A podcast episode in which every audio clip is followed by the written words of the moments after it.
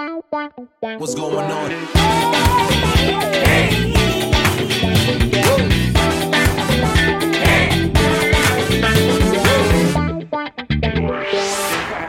Motivo de consulta.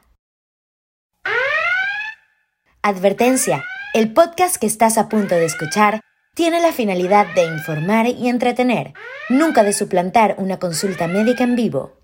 Sí, bienvenidos a Motivo de Consulta, tu podcast de salud que no está avalado por el Colegio de Médicos. Hoy en nuestro segundo episodio, un episodio donde vamos a develar todos los mitos que nos han dicho las abuelas, las vecinas entrépidas acerca de la salud. Que, bueno, evidentemente todos menos ellas sabemos que no son verdad, pero que igual hacemos y seguimos sus consejos porque uno no sabe, de que vuelan, vuelan y uno prefiere estar con pasta de diente en la cara porque se quema, te quemaste que si con la plancha de pelo te pusiste pasta de diente en la cara antes que calarte un insoportable, te lo dije, de estas viejas. Entonces, bueno, eh, la semana pasada, como todas las semanas, solo van dos semanas, hicimos un montón de consultas por Instagram, por nuestra cuenta de Instagram y muchas de estas preguntas entiendo que casi todas se basan en el miedo, en asustarte para tratar de cambiar tu conducta y hacer lo que te diga tu mamá, lo que te diga tu abuela, o lo que la mamá de tu mamá le dijo. Y bueno, vamos a estar claros, muchísimos de estos no hay nada de ciencia al respecto. Pero bueno, ustedes querían saberlo, lo preguntaron, yo se los quiero responder y aquí vamos. Primera consulta, esta la puse yo, la he escuchado montones, montones de veces la puse yo en mis historias como para incentivarlos a ustedes a que hicieran preguntas de este tipo. Dice así, ver un eclipse causa ceguera. Bueno, esta es parcialmente cierta. Aquí van puntos para las mamás y para las abuelas. Según la Academia Americana de Oftalmología, ver un eclipse de sol no te va a dejar ciego completamente, pero te va a dar una cosa que se llama retinopatía solar, que en términos cristianos lo que significa es que el sol te daña la retina el daño puede ser de leve a moderado y se dice que es parcialmente reversible entre 3 y 6 meses. Eh, eso significa que se cura solo entre 3 y 6 meses. El daño ocurre por la intensidad de la luz y no por el eclipse como tal. Así que los soldadores, personas que utilizan láseres, personas que trabajan en iluminación, fotos, flash y ese tipo de trabajos también son susceptibles a, a este trauma. En conclusión, no se debería ver el sol directamente con el ojo desnudo. Siempre, si vas a ver un eclipse, deberías utilizar lentes de seguridad o lentes de protección. No se debe ver el sol directamente. Otras cosas que tampoco puedes ver directamente son, por ejemplo, el escote de la secretaria que te está teniendo en el banco, o si sales a comer con tu amigo y se le queda un pedazo de lechuga en el diente, no puedes verlo directamente, o la gente que se da los besos en público, es muy awkward, porfa no los veas. Segunda pregunta de este episodio dice lo siguiente, sonarse los dedos causa artritis. Bueno, yo quiero decirles, y lo siento, mamás, abuelas intensas que están escuchando esto, esto es falso. Sonarse los dedos no causa artritis. De hecho, hasta el día de hoy no hay ningún estudio que demuestre que la acción de sonarse los dedos, inclusive diariamente, te vaya a causar problemas a futuro de tipo artritis. Tampoco se te van a deformar las articulaciones, tampoco no te va a entrar el anillo de compromiso, ni nada de esos mitos que dicen por ahí, que se te ponen los nudillos gordos. Es mentira. Ajá, ahora poniéndole un pelo de ciencia a esto y explicando por qué suenan las articulaciones, es porque las articulaciones tienen dentro un líquido que se llama líquido sinovial. Este líquido tiene unos gases disueltos, el más importante es el dióxido de carbono, y cuando se estira, esos gases forman lo que se llama esta cavitación, que es un espacio que forma una burbuja y esa burbuja se explota y hace que suene la articulación en ese sonido característico. Después viene una cosa que se llama periodo refractario, que es este periodo donde por 20 minutos aproximadamente no puedes sonarte los dedos y luego que se acumula suficiente dióxido de carbono, la articulación está lista para hacer el sonido favorito de todos. Así que si te dijeron esto, probablemente era porque a tu mamá, a tu papá, a tu abuela, no le gustaba que te sonaran los dedos y querían que pararas. Tercera pregunta del episodio de hoy ¿Y cuántas veces no hemos escuchado cuando a alguien se le corta un estornudo? Ay, no, muchacho, estornudo duro que se puede morir, se le va a reventar un ojo. Esta pregunta tiene que ver con eso y dice, si aguantas las ganas de estornudar, te mueres o te puedes morir. Esta pregunta o este mito es falso. No estoy claro por cuál es el mecanismo que eh, este mito dice que te puedes morir, pero un estornudo o aguantar un estornudo sin duda no te va a matar. Estornudar es un reflejo que involucra bastantes partes del cuerpo que viene dado por la estimulación de los receptores que quedan en la membrana de la mucosa nasal, o sea, en la nariz. A partir de ahí se activan diferentes zonas en el cerebro y el tallo cerebral, que son las que van a hacer todos los movimientos que el cuerpo tiene que hacer para estornudar. Por ejemplo, contraer el tórax, cerrar los ojos, si es casi imposible estornudar con los ojos abiertos, pero si eres uno de esos afortunados que puede estornudar con los ojos abiertos, no se te van a salir los ojos tampoco. Por último, bueno, expulsar el aire, que es el resultado final del estornudo, que sería expulsar el aire por la nariz y por la boca, alrededor de una velocidad de 100 millas por hora. No solamente sale aire, también sale una cantidad enorme de bacterias y virus. Por eso es que la recomendación es taparse la nariz y la boca cuando estornudas. En conclusión, no te vas a morir por aguantar las ganas de estornudar, así que tus amigos te pueden quitar los estornudos, o puedes tú mismo aguantar las ganas de estornudar porque ya sabes que no morirás. Pero algunas cosas que sí te pueden pasar son sangrar por la nariz, reventarse ambos tímpanos, vértigo o desprendimiento de retina. Así que tú escoges si te mueres o tienes alguna de estas cuatro. Suerte. La siguiente pregunta dice, las manchas blancas en las uñas son por decir mentiras. Este mito también es falso. Así que Lamento arruinarle la magia a tu mamá para hacerte una persona de bien y evitar que digas mentiras, pero esta no es la manera. No te salen manchas blancas en las uñas por decir mentiras. A la que deberían salirle manchas blancas por decirte esto es a tu mamá, porque esto es falso. La parte blanca de las uñas, que tiene forma de luna y está cerca de la base de la uña, se llama lúnula. Y como te acabo de decir, es la base de ella. Desde ahí crece la uña nueva y eh, es más blanca porque el proceso de endurecimiento todavía no está completo. Eso es todo, no eres una mentirosa, tranquila, todo está bien. Cosas que sí son verdad, a diferencia de lo que te dijo tu mamá, que esto lo dice la Academia Americana de Dermatología, es que las uñas crecen alrededor de 0.1 milímetros por día. Las de las manos crecen un poco más rápido que las de los pies, las de los pies son dos veces más gruesas que las de las manos, las uñas crecen más rápido en el verano que en el invierno, a los hombres les crecen más rápido las uñas que a las mujeres y si eres derecho, te crecen más rápido las de la mano derecha. Y si eres zurdo, te crecen más rápido las de la mano izquierda. Eso sí es verdad. A diferencia de lo que te dijo tu mentirosa. La siguiente pregunta dice, ¿andar descalzo da gripe?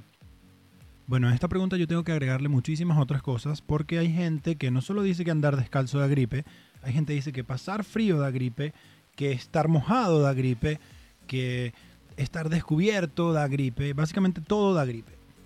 Ahora yo le pregunto a la gente que cree en esto, ¿qué pasa si estás descalzo mientras hace frío y estás mojado? Te mueres. O sea, básicamente lo que tú me estás queriendo decir es que la gente de Alaska no se baña. Yo jamás me voy a cansar de luchar en contra de esta creencia popular. Porque aunque yo siento que cada quien es libre de creer lo que mejor le parece, incluso la gente esta de la religión del monstruo del espagueti volador, o que también se llaman pastafaris, son libres de creer en lo que quieran. Pero una vez que tú me preguntas a mí y yo te doy mi respuesta con todos los años de carrera que yo estudié, porque estudié seis años de medicina para esto, científico, y tú sigues diciéndome que te vas a arropar para no enfermarte, después no te molestes si te digo bruto. Y aquí es donde entra el temido sereno.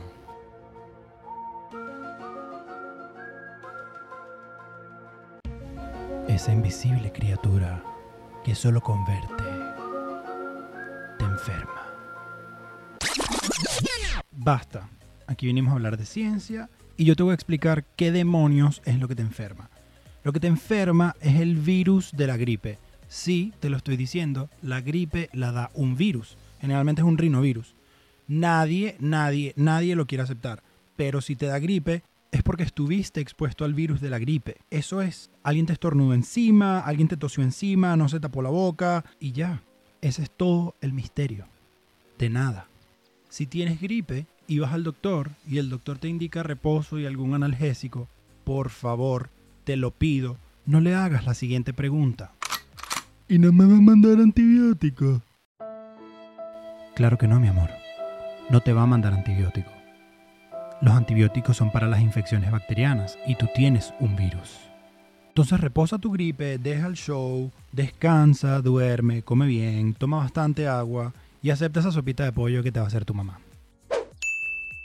Ok, ok, pido perdón, me puse bastante hater en la pregunta anterior, pero es que uno, uno llega a un momento en que de verdad se cansa y se cansa de repetir y repetir lo mismo, sobre todo en tus amigos. Brother, ustedes estudiaron, ustedes fueron a la universidad, ustedes saben que uno va a la universidad y aprende cosas. Si yo fui y aprendí lo que te estoy diciendo, ¿por qué demonios sigues haciendo lo que te da la gana? Próxima pregunta. Comer y bañarse da embolia. Ah, nada más largo que ese tiempo de espera después de comer para meterse en la piscina. Pero quiero que sepan todos que ese tiempo es variable. Ese tiempo es variable, depende de los nervios de tu papá. Si tienes un papá más nervioso, más tiempo. Si tienes un papá menos nervioso, menos tiempo. No hay, hasta el sol de hoy, 10 de diciembre del 2019, ninguna evidencia científica que diga que tienes que esperar algún tiempo prudencial después de comer para entrar a la piscina. Sea cual sea ese tiempo que te dijo tu papá, media hora, una hora, dos horas, tres horas, dependiendo de lo que dure la parrilla en la que estaban básicamente. La digestión es un proceso que comienza al introducir los alimentos en la boca. La comida pasa alrededor de 4 horas en el estómago, 2 horas en el intestino delgado, 14 horas en el intestino grueso y luego pacientemente espera hasta que tú decidas hacer número 2. Eh, bueno, obviamente todo esto depende de tus hábitos alimenticios, de lo que comas y de la frecuencia de tus hábitos evacuatorios. Así que mamá, por favor, se los pido, no pongan sus relojes, dejen la tontería. El cuerpo siempre está haciendo la digestión. Esta pregunta es más de sentido común, que los médicos sabemos es el menos común de los sentidos. Así que yo te voy a recomendar, si tú fuiste a una churrasquería y luego quieres cruzar el Orinoco a nado, viejo, eso no suena como una buena idea. Pero si estás en casa de tus primos, acabas de comer y te vas a meter en la piscina, tú puedes medir tu propio cuerpo. Si tienes dolor abdominal, fatigas, calambres, náuseas, lo mejor es que te salgas. Y por favor, por favor, no vomites en la piscina. Así que este mito también es falso. Esta siguiente pregunta también es un poco tenebrosa y dice que planchar y abrir la nevera te da pasmo. Qué miedo, qué miedo da el pasmo. No estoy seguro y creo que ningún médico sabe lo que es el pasmo, pero aparentemente planchar y abrir la nevera lo causa. Es la misma razón por la cual todas las señoras de servicio de Venezuela no podían cocinar y planchar el mismo día. Evidentemente nadie se quería morir de hambre y todo el mundo le decía, no vale, tranquila, cocíname ahí algo y planchas otro día. La verdad es que detrás de esta desinformación hay algo de ciencia y es que en los libros de medicina de 1800 había una condición que se llamaba parálisis facial a frigore, que si lo traduces del latín es al frío. Y la gente le tenía muchísimo miedo al frío porque pensaban que daba parálisis facial. Luego, con el advenimiento de los métodos científicos y de la medicina más avanzada, se descubrió que la causa de esta parálisis facial, que todos le atribuían al frío, era generalmente el virus del herpes que por reactivación, ya sea por estrés, factores ambientales o emocionales, se reactivaba ese virus del herpes y causaba parálisis facial en un lado de la cara. Así que este punto se lo voy a dar a las mamás y a las abuelas por haberme metido demasiado con ellas en este episodio. Siguiente pregunta dice, si te tragas un chicle tarda 7 años en digerirse. Las supersticiones, chamo, las supersticiones. Dice, si rompes un espejo, tienes 7 años de mala suerte. Si ves un gato negro, tienes 7 años de mala suerte. Si te tragas un chicle, tardas 7 años en digerirlo. Ahora, si un gato rompe un espejo, se come una caja que tiene 7 chicles. Bueno, aquí tienes que hacer datos, operación y respuesta, igualito como lo hacías en primaria, ¿ok? Ok, hablando ya un poco más en serio, es cierto que el cuerpo humano no digiere ni absorbe el chicle que te tragaste, pero no es verdad que se te va a pegar en las paredes del estómago o que se va a quedar merodeando por ahí en tu aparato digestivo por 7 años. Además, los chicles de ahora los endulzan con sorbitol, xilitol y maltitol, que son azúcares alcoholes que no dan caries, pero pueden aumentar el tránsito intestinal y dar diarrea. Muchachos, Sasha Fitness tenía razón, el chicle de dieta da gases y diarrea. Así que la próxima vez que te traigas un chicle, busca en la poseta al día siguiente y seguro lo verás ahí flotando con sus vecinos, que son los pedazos de maíz que te comiste la noche anterior. Y para terminar el episodio de hoy tenemos la pregunta del especialista, que también la hicieron muchísimo en la encuesta de Instagram, que dice lo siguiente. Si tuerces los ojos te quedarás virolo o visco. O lo que es mejor, si tuerces los ojos y pasa un viento, te quedarás virolo. Para responder esta pregunta, eh, requerimos de la ayuda de la especialista de hoy, que es la doctora María Adriana Castillo. Ella es oftalmóloga egresada de la Universidad Central de Venezuela con fellowship en cirugía de estrabismo, también egresada de la Universidad Central de Venezuela. La doctora me cuenta que en ninguno de los casos de estrabismo que ha visto ha sido causado por cruzar los ojos y pasar un viento. Así que, bueno, ya lo saben, aquí no había nada que explicar. Esa era tu mamá tratando de enseñarte modales. Era su manera de decir, no le tuerzas los ojos a tu madre, si no, te quedarás tuerto o te darán un cholazo. Y así finalizamos el episodio de hoy. Esperamos que les haya gustado.